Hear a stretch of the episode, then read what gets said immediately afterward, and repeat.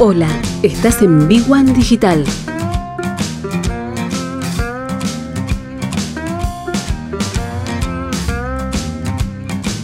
Y bueno, mira, vos sabés que los argentinos siempre nos acostumbramos a todo, ¿no? Es decir, eh, el- los políticos muchas veces no se dan cuenta que eh, la economía se maneja por expectativas. Entonces Sí. vos tenés, por un lado, el equipo de gobierno que cree que desde el escritorio va a manejar las decisiones de eh, los agentes económicos. Sí. Entonces, eh, ¿qué te quiero decir con esto?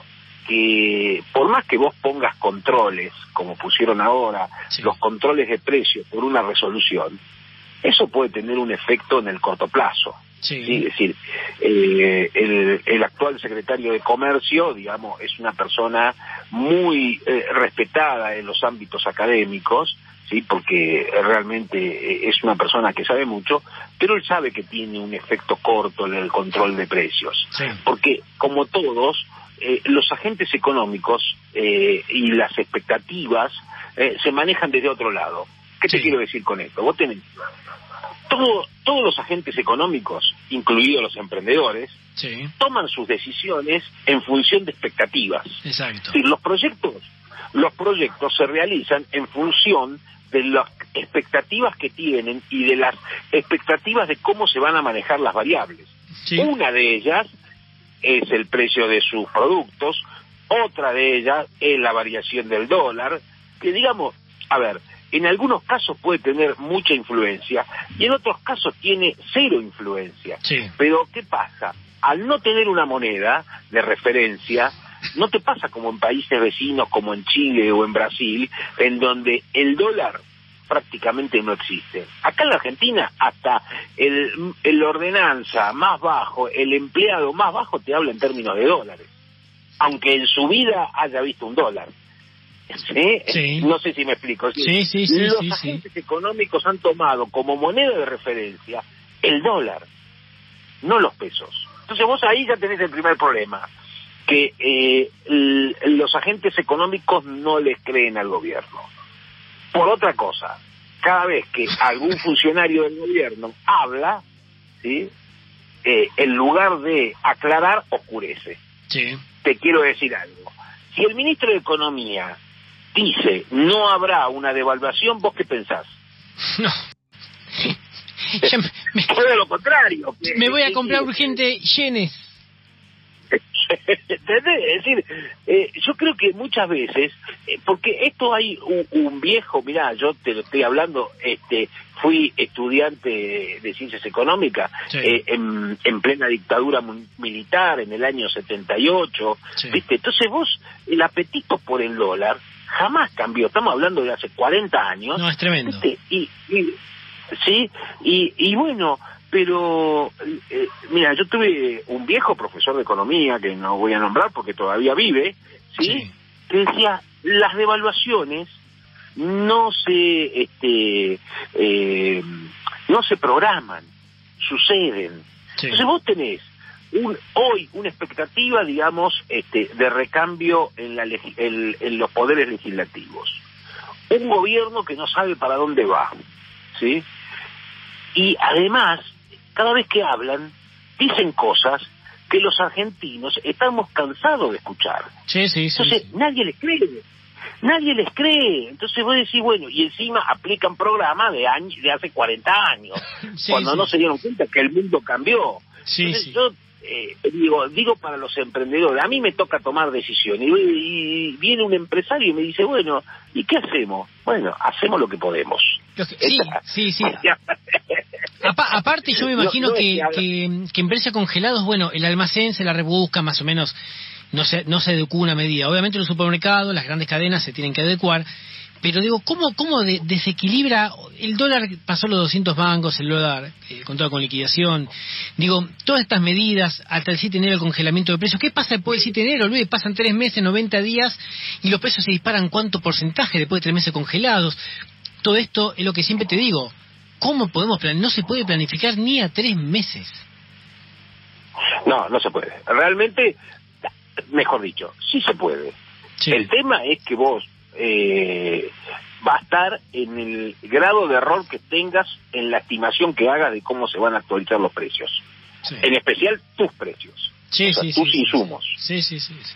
Es decir, eh, vos planificás en función de algo y bueno, y después vas corrigiendo sobre la marcha. Esto es lo que hacen las, las pequeñas empresas, digamos, yo tengo un par de clientes que son pymes de hace más de 30 años, proveedoras de la industria automotriz o de la industria petrolera, que sobreviven, Sí. ¿sí? Y bueno, te doy las tres claves con las cuales cualquier emprendimiento pequeño puede sobrevivir. Sí. La primera cosa, no le cree al gobierno. O sea, eh, ellos no le creen. Lo que di- de lo que dice el gobierno no les creen nada y hacen lo que les parece a ellos que va a ocurrir. Sí. La segunda cosa, no toman deuda salvo que sea algo que les convenga. Sí. Es decir, que no existe lo que nosotros llamamos el apalancamiento financiero, no. Bueno, a ver, eh, el Banco Nación saca un programa para el recambio de una maquinaria y justo yo necesito ese torno y me lo dan un leasing a 36 meses, lo tomo. Sí. ¿Viste? No toman deuda por tomar. Es decir, en general lo que pasa es que la mayoría de las pequeñas empresas que han triunfado tienen una mezcla más o menos de 70% de capital propio y de 30% de fondos de terceros. Sí. Eh, la tercera cosa que hacen es tienen poca gente. Es decir, el costo no solamente salarial, sino el costo de despedir un empleado. Ahí es donde vos tenés el verdadero problema. El sacarte un empleado encima, es decir, siguen con las mismas rigideces. Yo te voy a dar un solo ejemplo. Sí. Vos pones un kiosco, ¿sí? Y este, tomas un empleado, ¿sí? Para que te atienda el turno que vos no podés atender. Sí. Sí, bueno. El convenio colectivo que te rige es del año 75. Tremendo. ¿Me escuchaste? Sí, sí. sí. Empleados de comercio es el convenio 130 barra 75. Entonces, vos contra esas rigideces no podés este, competir. Sí, sí, porque sí. siempre te ir mal. Siempre te va a ir mal, o sea, y por eso no hay buenos programas de empleo, es decir, de una vez por, buena vez por todas, no solamente el gobierno actual, sino la oposición, tienen que sentarse con los sindicatos, ¿sí? Eh, hacer una nueva ley laboral que contemple los derechos de los trabajadores bien ganados, pero también el derecho de los emprendedores a poder generar un plan de empleo en donde no los destruya. Eh, porque bueno, hoy y, y el tercer punto también que acá incluyo son los profesionales. Es decir, cuando vos ves abogados que están en un tráiler a la puerta de una fábrica para ver si alguien se equivocó, y bueno, eh, esto las mismas asociaciones de los profesionales lo tienen que sancionar. Sí. no puede ser. Sí, sí, eso Que- es que- increíble. que- y bueno, entonces vos decís, a ver, este, eh, pero bueno, nuestra economía permite todo. Entonces yo lo que te quiero decir con esto, Néstor, es que el emprendedor hoy hace lo que puede, no Sí. lo que quiere. Sí, sí, sí. ¿sí? ¿Cómo lo hace? Y bueno, tira una estimación y lo va monitoreando sobre el momento. Ya muchas veces, eh, lo he dicho en varios de tus programas, es decir, el emprendedor que ya está metido en el baile, y bueno, sabe cómo bailar. El argentino tiene esa destreza para acomodarse a ver de dónde viene el viento. ¿sí? Ahora, si vos estás por hacer un emprendimiento, y bueno, primero lo que te digo, Dios te bendiga este, la, el ímpetu que tenés que hacer algo nuevo. Sí. La segunda cosa, bueno, eh, pero es así, hay Sí. que felicitarlo y hay que alentarlo. Sí, Lo que yo te digo es que eh, no, no pretendas que el gobierno te ayude. O sea, el gobierno, eh, al contrario, te va a jugar en contra, no te va a jugar a favor. Y, y esto te lo puedo decir desde el aspecto impositivo, desde el aspecto laboral, desde el aspecto eh, financiero, de cualquier lado de donde vos lo mires, ¿sí? El gobierno te va a poner más piedra en el zapato que de las que te va a ayudar, ¿sí? Puede ser que algún, eh, en alguna circunstancia haya algún programa de incentivo, pero en general, eh, digo, porque yo te doy un solo ejemplo. Sí. Suponete que vos tenés el tío rico que viene de Estados Unidos, Sí. ¿sí? Sí, Que viene con un millón de dólares. sí. Ya solamente traerlo desde Estados Unidos para acá ya perdió el, el, el 50%. Porque lo tiene que convertir, Sí, sí, sí. lo tiene que convertir al tipo de cambio oficial. Sí, sí. No lo puede entrar. Sí, sí, sí. Sí. ya, ya.